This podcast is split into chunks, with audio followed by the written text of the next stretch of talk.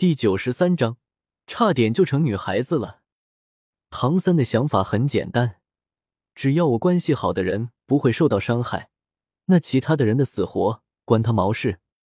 所以，在进入斗罗神界之后，唐三便心安理得的做起了刽子手。平时主要的任务就是巡查各个被斗罗神界所掌控的世界，一旦发现有变数出现，就想方设法的将其抹杀掉。对于唐三而言，一头新生的三眼金尼就是斗罗大陆的变数。它的出现很有可能会威胁到神界对于斗罗大陆的绝对掌控。不过，三眼金尼和别的东西不同，这种魂兽是斗罗大陆气运的具现化，是气运的化身，杀是肯定没办法直接杀的，最起码不能由唐三自己来动手。所以，这老阴逼就想了个极其阴损的法子，将自己女儿唐梧桐的灵魂分出来了一部分，然后融合到了三眼金尼的体内，企图让自己的女儿占据三眼金尼身体的主导权。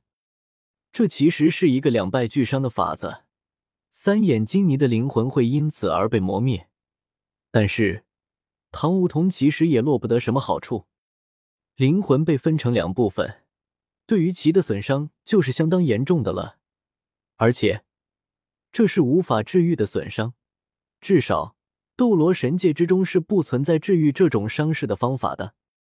灵魂被分裂了一次，即便以后唐梧桐的灵魂能够重新恢复，损伤却依然还是会存在。而且从某种意义上来说，唐梧桐这也算是杀死了帝皇瑞兽三眼金尼。那指定是要承受星斗大森林气运的反噬的。从这个角度来看的话，唐三这厮也是够狠的。就算是自己的亲闺女，也是当做工具人来用。为了彻底消除三眼金尼的隐患，这厮甚至不惜牺牲掉自家闺女的未来。而李来降临到斗罗大陆的时候，唐三便正忙着在给三眼金尼做手术。准备将三眼金尼变成女孩子。当时，李来刚一睁开眼，就看到了正把唐梧桐的灵魂往自己的身体里塞的唐三。李来顿时就怒了：“这幸好老子穿越的早，这也是再晚一点，自己醒过来的时候，唐三岂不是就要对自己说，手术做的很成功，你已经是个女孩子了？”倒吸了好几口凉气，李来也顾不得刚刚降临时的不适了。立马就和唐三干起来了。本来李来是抱着不成功就成人的心思和唐三一战的，他李某人就算是死，也绝对不要变成女孩子。结果打了一会之后，李来却意外的发现，这个唐三挺垃圾的。他的实力如果放在斗气大陆上的话，估计也就是高阶斗皇到斗宗之间的水准。自己虽然刚刚降临斗罗大陆。但是靠着自带的实力，居然在和唐三的战斗之中不落下风，这就是斗罗大陆的神欧呀！而且还是据说拥有双神位的前任猪脚唐三，这也太垃圾了点吧？好吧，斗罗大陆玄幻下水道的名号确实是名不虚传，斗罗大陆整体的力量等级都是比较拉垮的，所谓的神欧。如果放在隔壁斗破剧组的话，也就是那么回事罢了。意识到这一点之后，李来也算是放下心来，结结实实的打了唐三一顿之后，便算是完事了。不过，李来也没能把唐三这厮给留下来，毕竟这货好歹也修炼了有一万多年了，保命的本事还是不错的。眼见这三眼金尼的实力和之前判若两泥。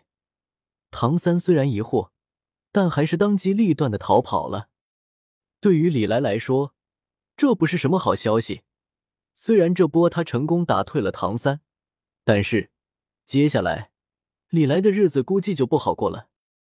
斗罗大陆出了这么大的问题，依照着神界那帮神欧变态的掌控欲，估计过不了多久，就会有成群结队的神欧从神界杀下来了。所以。在介绍完了自己在斗罗世界的情况之后，三眼金尼李来立马便看向了一人之下世界的李来，问道：“话说你在一人之下世界搞到的居灵潜将，到底研究透彻了没有呀？有的话就给我传一份教程来，我这挺急的。鬼知道斗罗神界的大军什么时候到？”居灵潜将对于斗罗大陆的力量体系，那可是克制到了极点。斗罗大陆的魂师，其力量来源于魂环。这个所谓的魂环，说白了，就是魂兽死亡之后灵魂的一种具现化。如果能在斗罗大陆上使用居灵潜将的话，那李来就真的可以乱杀了。像唐三这种从斗罗大陆跑到神界去的所谓神欧，他一招就能灭掉一群。一发居灵潜将过去，凡是魂师出身的神欧，魂环全部崩溃。而且还会反过来攻击原本的主人，这谁能顶得住呀？对于三眼金尼李来而言，居灵潜将绝对是战略性的大杀器。如果能够在斗罗大陆上使用的话，他的局势将会一下子好上不少。居灵潜将呀，那玩意太深奥了，我研究了这么长时间，也只弄懂了个大概。不过，根据我的实验，原版的居灵潜将之中确实存在着一个禁制。一旦修炼了之后，就会被其所限制。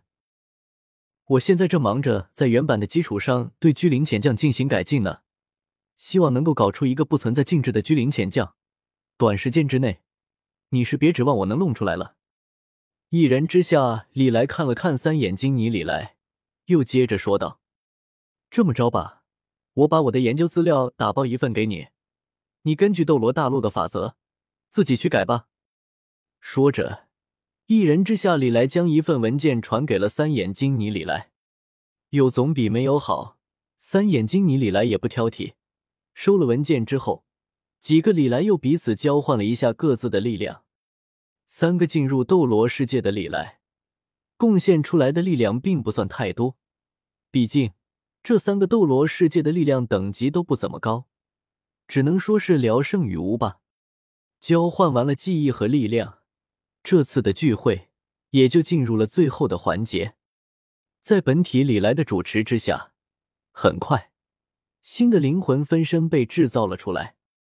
这一波，本体李来一次性的制造出了五个灵魂分身，这才算是把灵魂祭坛之中积攒下来的灵魂能量给霍霍了个干净，将几个刚刚出生还没反应过来的李来全部塞进炮筒之中崩飞。李来们的身影也慢慢的在大殿之中淡去，最终全部消失不见。